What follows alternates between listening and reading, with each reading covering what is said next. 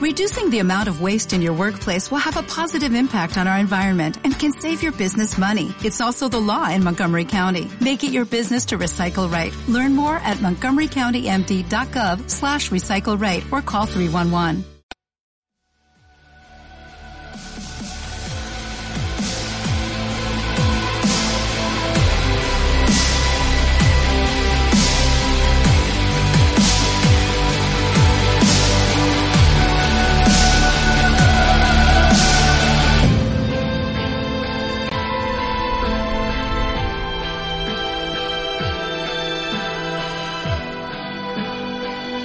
Hoy vamos a hacer un nuevo programa en el que yo le haré a Antonio unas preguntas sobre la economía china. Hay algunos rumores que dicen que la economía de la República Popular de China está empezando a tener algunos problemas.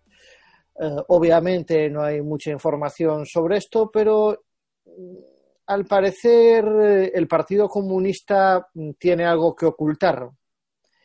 Y es que mm, le preguntaron de tapadillo a Li Keqiang eh, qué pasaba con la economía y al parecer eso que dicen de que eh, la economía china crece tanto, pues parece que no es cierto. Eh, se rumorea que lo que realmente está creciendo la economía china es en torno a un 2%. Entonces, bueno, yo no sé mucho de economía y le quiero hacer unas preguntas a Antonio. la primera de todos es, mm, ¿Es fiable el PIB en China? Es decir, las cifras que se dan de crecimiento, mm, ¿nos las podemos tomar en serio? ¿O quizás sea cierto eso que dice, eh, que dice Li Keqiang, de que mm, realmente la economía china no está creciendo tanto? Bueno, esta pregunta es muy interesante porque se ha planteado en muchos sitios la misma pregunta. Y concretamente a mí me resultó muy impresionante que el año pasado durante más de tres trimestres consecutivos la cifra de crecimiento fue idéntica, ¿no? Fue el, mismo, la misma cifra. Eh, por ejemplo, que no recuerdo si fue 6,7% la cifra, pero se repitió tres veces de forma consecutiva, lo cual probabilísticamente es muy difícil, ¿no? Que una economía crezca igual los tres trimestres. Eh, y otra cuestión que también llama la atención es que siempre el crecimiento económico de China eh, se parece mucho al objetivo planteado por el gobierno. ¿Cómo es posible que el gobierno lo consiga? Y entonces surgen muchas dudas eh, con respecto a la fiabilidad de, del producto, de la cifra de Producto Interior Bruto de crecimiento en la economía china. Bien, el propio, el propio primer ministro bien has dicho, Javier, Li Keqiang, el propio primer ministro eh, ha dicho que las cifras del crecimiento económico en China oficiales eh, tienen problemas de contabilidad y que son poco fiables. Y de hecho, eh, muchos economistas le tomaron la palabra a Li Keqiang y hicieron un índice que intentaba replicar el crecimiento económico de China a partir de otra serie de indicadores, por ejemplo, el consumo de electricidad, eh, también eh, la, producción industrial, eh, bautizó ese índice como Li Keqiang Index. Todo el mundo puede entrar en Internet y buscar ese índice. Bueno, pues resulta que ese índice va muy a la par a la cifra de crecimiento económico en China, ese índice.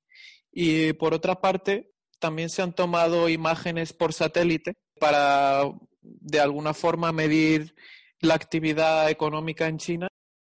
Y la, recientemente la revista del semanario británico The Economist eh, hizo varias publicaciones con respecto a esto y eh, llegó a la conclusión de que en China las cifras oficiales posiblemente con toda probabilidad están muy maquilladas, porque cuando uno entra al detalle y empieza a buscar los números y los, eh, errores, pues lo va a encontrar, ¿no? Y por ejemplo, si uno suma las partes del Producto Interior Bruto, la suma de las partes no da la cifra final. con lo cual eso ya te da un indicador de que ahí puede haber más de, más de uno y más de mm, diferentes errores. Pero eh, aquí la cuestión es que no es que el, gobierno de China esté maquillando las cifras, que posiblemente lo está haciendo, pero lo importante es que está manejando la economía en su totalidad, que eso es todavía más grave, porque si uno maneja la cifra de crecimiento, vale, eh, es al final, eh, al final del día es una cifra, pero lo que está haciendo es manejando el crecimiento directamente. Diciendo esto, me acuerdo de unas palabras que tuvo, pero en un organismo regulatorio encargado de, las reformas económicas en China.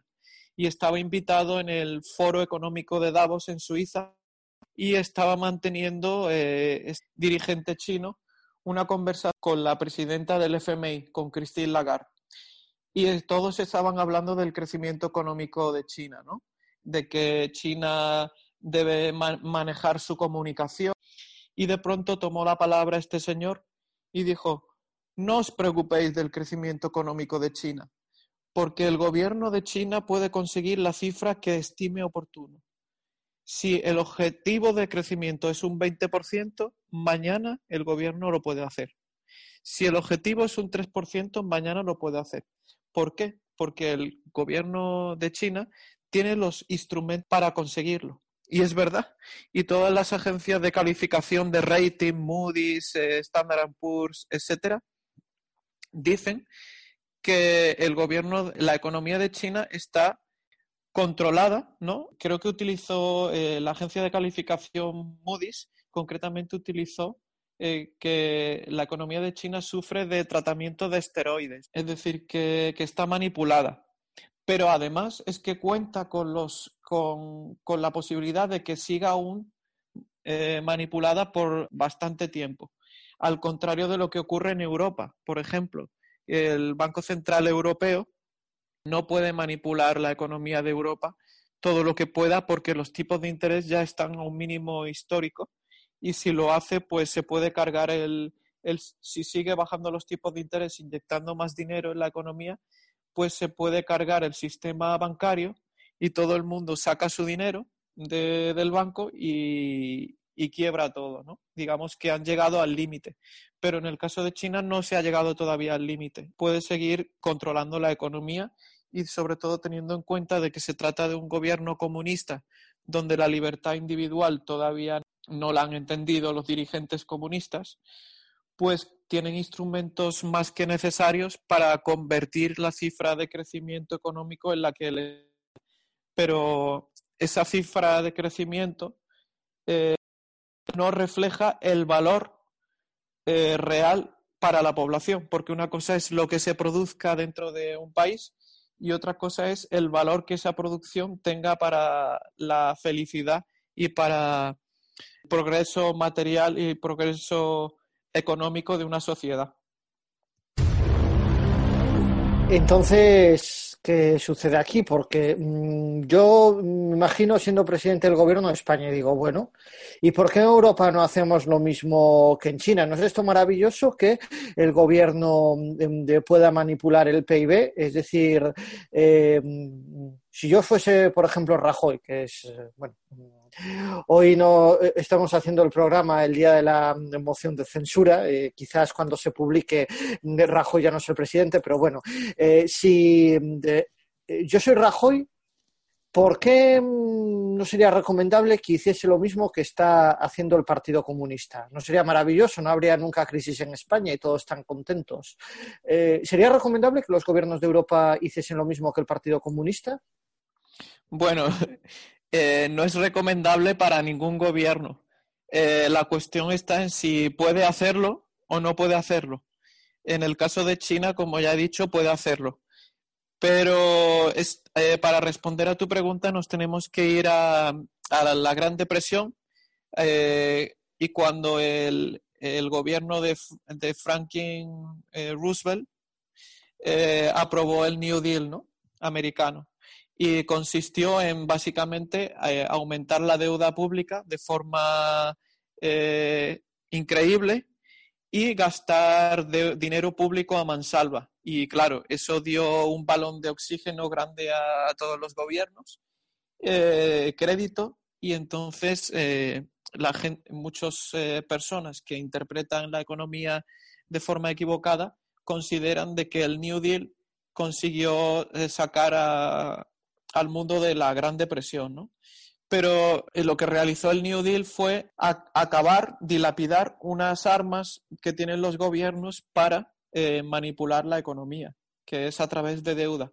Una vez que uno ha conseguido eh, inyectar la máxima cantidad de deuda posible en la economía, llega un punto en el que ya no es posible. Por ejemplo, Japón está en ese punto en el que ya por mucho que quiera seguir gastando y aumentando la deuda pública, ya esa deuda adicional ya no tiene ningún efecto y los inversores pueden llegar a un momento en el que dejen de prestarle deuda a ese país, a ese gobierno.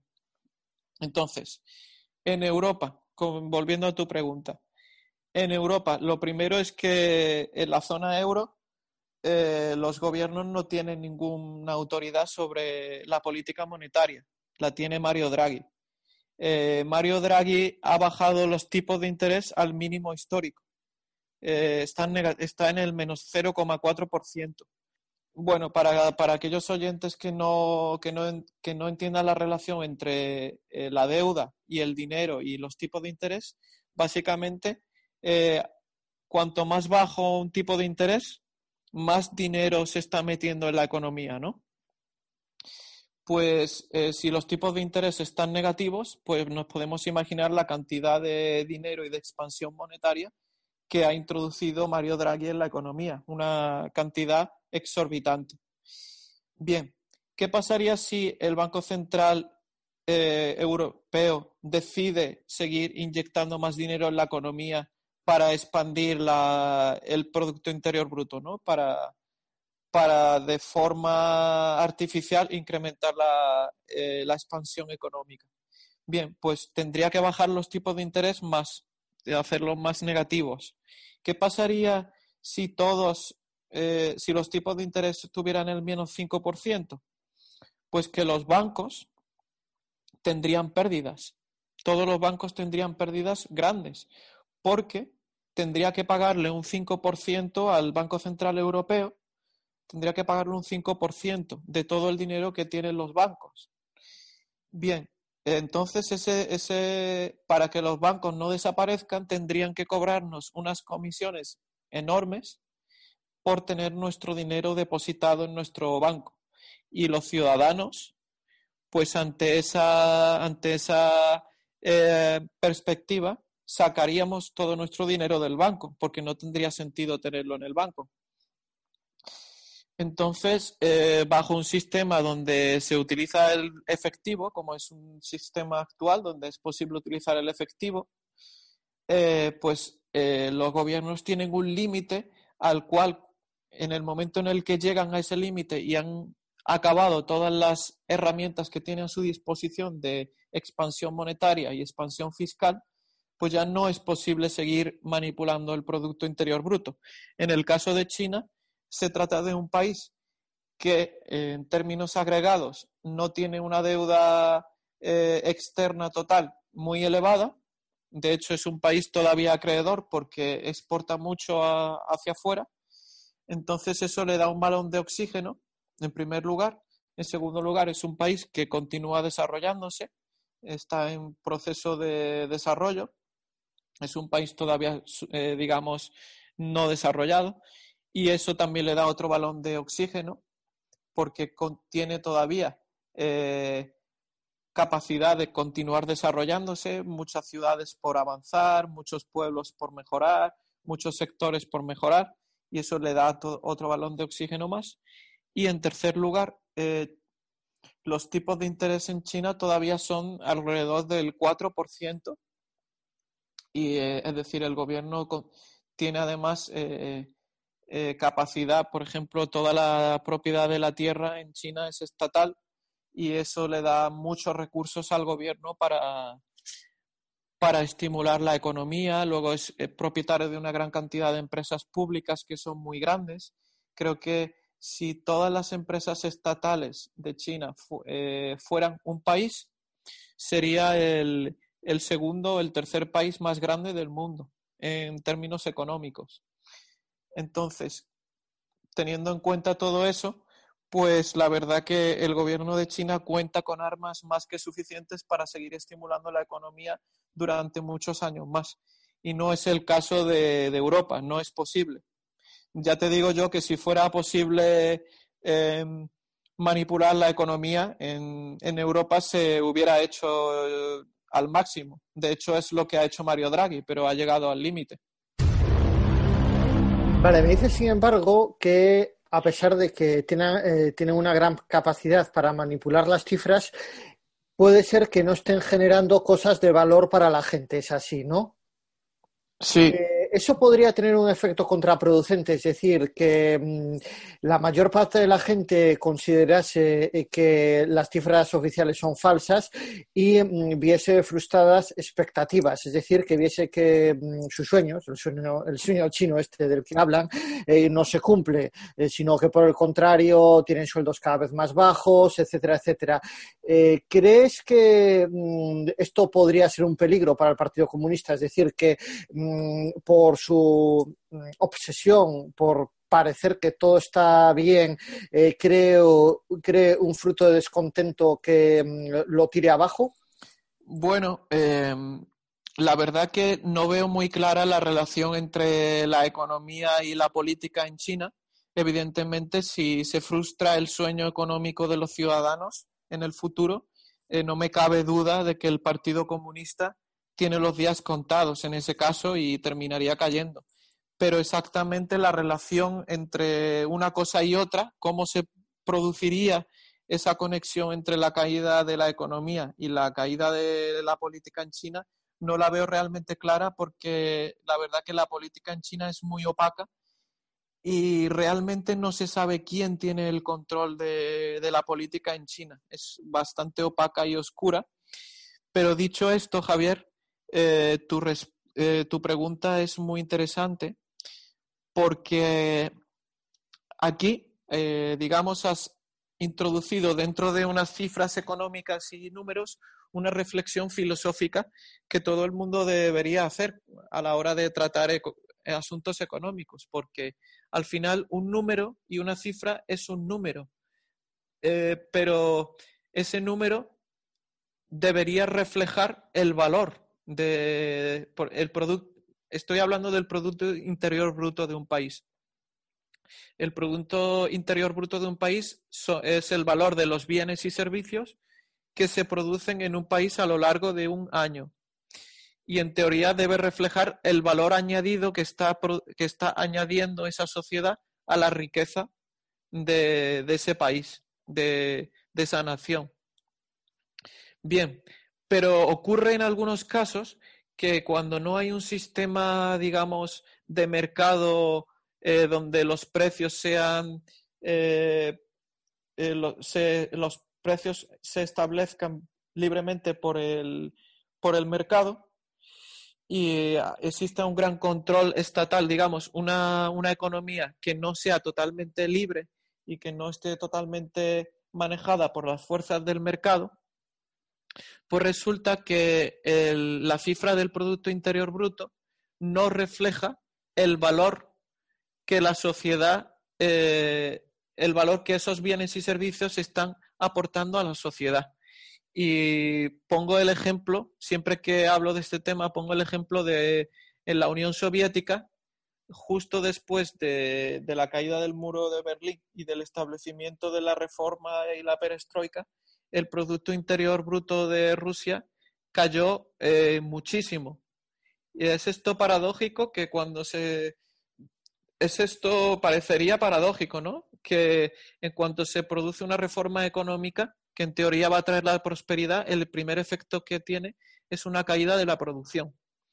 Pues no, no es paradójico, porque lo que se estaba produciendo en la Unión Soviética eran productos que no eh, demandaba la gente, ¿no? Eran productos que estaba, estaba establecido así por el Partido Comunista, por el gobierno, que era obligatorio producir, pero que nadie quería y nadie demandaba. Por lo tanto, se detraían unos recursos de la sociedad en producir cosas que no eran de utilidad. Pues este PIB no reflejaba el valor añadido de, esos productos, ¿no?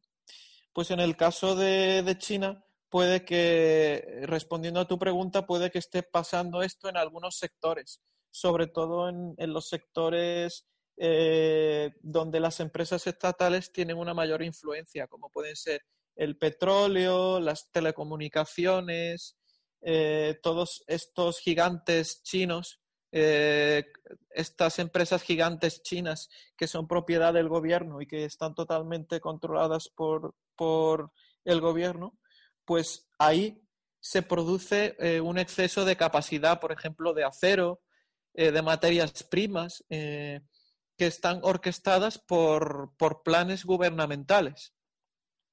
Y ahí es donde se puede estar introduciendo en ese Producto Interior Bruto un valor eh, de esos bienes, ¿no? El valor, por ejemplo, de la producción de acero, de la producción de, materias primas en China, eh, que en realidad la población no demanda y de hecho hay sobrecapacidad en China o una burbuja, ¿no? Digamos.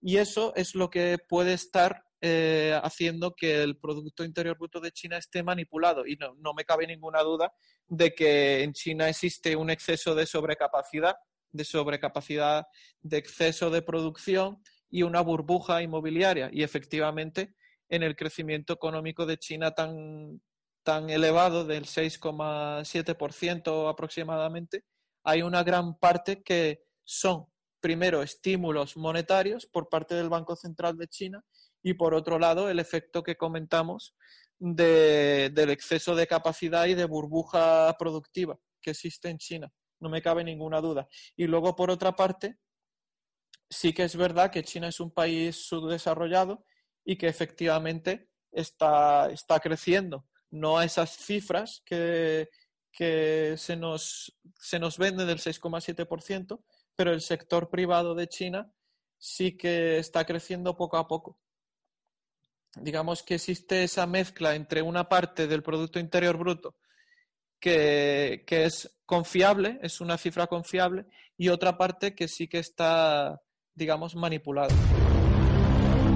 Bien, eh, Mm, eh, recientemente estuve viendo una serie de documentos en los que se dice que, eh, por paradójico que resulte, hay un montón de universitarios o de personas eh, que están mal viviendo, es decir, que mm, observan que los precios suben mucho, que no hay oportunidades de trabajo muy buenas y que tienen que vivir, pues, por ejemplo, en sótanos, es decir, que tienen que vivir en lugares subterráneos una cosa eh, en pleno Pekín, pues tiene en Pekín en condiciones que son propias eh, de África. Entonces, eh, ¿crees que mm, a lo que me refería antes es este tipo de gente? Si puede constituir un peligro eh, para la estabilidad del país y que pueden, de hecho, subvertir el, el orden establecido, a pesar de que todo parezca que económicamente va muy bien, con el agravante además de la censura, es decir, que yo considero que un país donde no hay censura no se detectan los problemas. Luego, eh, el descontento se va poco, poco a poco haciendo grande hasta que explota y no siempre de buenas maneras. Pues no me cabe ninguna duda de que el Partido Comunista se ha mantenido en el poder gracias a que China ha experimentado un crecimiento económico sin precedentes. Pero en cuanto y tampoco me cabe duda de lo contrario. Si hubiese una crisis económica en China, no me cabe ninguna duda de que el Partido Comunista eh, saldría muy mal parado y estoy seguro de que habría manifestaciones muy importantes y el Partido Comunista perdería el poder en China. Por eso, eh, Xi Jinping eh, ha, evitado varias veces la irrupción de una crisis financiera en China. Y es que, no sé si recordarás, pero en el verano de 2015, incluso en el verano de 2013. Sí, sí, lo recuerdo. Sí, hubo eh, momentos en donde los inversores huyeron despavoridos de, China y empezaron a vender a mansalva eh, una gran cantidad de acciones en la bolsa y todo eso, y hubo unas caídas de la bolsa impresionantes junto con eh, el hecho de que los bancos en China desconfiaban unos de otros y dejaron de prestarse dinero entre sí. Y una crisis, se estaba empezando a producir una crisis de liquidez, que es lo que, lo que empieza, es, digamos, la primera ficha de dominó para iniciar eh, la, recesión económica. ¿Y qué hizo Xi Jinping? Pues decidió eh, cargarse todas las reformas económicas de liberalización que tenía planteadas en su agenda, las eliminó por completo, decidió intervenir en los mercados y prohibió la venta de acciones al mismo tiempo que eh, aprobó un fondo, con, un fondo con dinero público para comprar las acciones del mercado de valores. tú imagínate que Rajoy eh, imagínate en España que Rajoy decide con dinero público eh, comprar acciones de Telefónica, de Endesa, de tal, para que suban de precio y prohíbe la venta. Pues eso es lo que hizo Xi Jinping y aparte devaluó, devaluó el, el yuan y eso le dio un balón de oxígeno eh, al Banco Central para que siguiera introduciendo eh, más liquidez en el sistema bancario y con eso aplazó, aplazó aún más el estallido de, la burbuja en China, de la burbuja productiva y del problema financiero que, que tiene. Es decir, que mm, podemos resumir que el Partido Comunista está eludiendo un problema y eso es algo parecido a que si yo tengo cáncer no voy al oncólogo. Pasa es que en, la economía de China es muy complicado porque hay como em, hay como, como es una mezcla de contrastes, ¿no? Hay una parte que está muy controlada y otra parte muy privada. Entonces hay que analizarlo muy, es, digamos, utilizando el ejemplo que tú acabas de poner, es como si Em, como si al mismo tiempo, imagínate que tú tienes una enfermedad grave, ¿no? Eh, bueno, vamos a poner otro ejemplo mejor. Imagínate que has ido de fiesta y has bebido mucho alcohol por la noche y tienes mucha resaca, ¿no? Pues eh, al mismo tiempo que tú tomas más eh, alcohol para, para seguir emborrachándote y que no tengas resaca, ¿no? Para eludir el efecto de la resaca, tú tomas más alcohol, pero al mismo tiempo vas al médico con la esperanza de que cuando venga otra vez la resaca, la medicina que te ha puesto el médico eh, haya tenido efecto y ya, no, y ya no tenga resaca.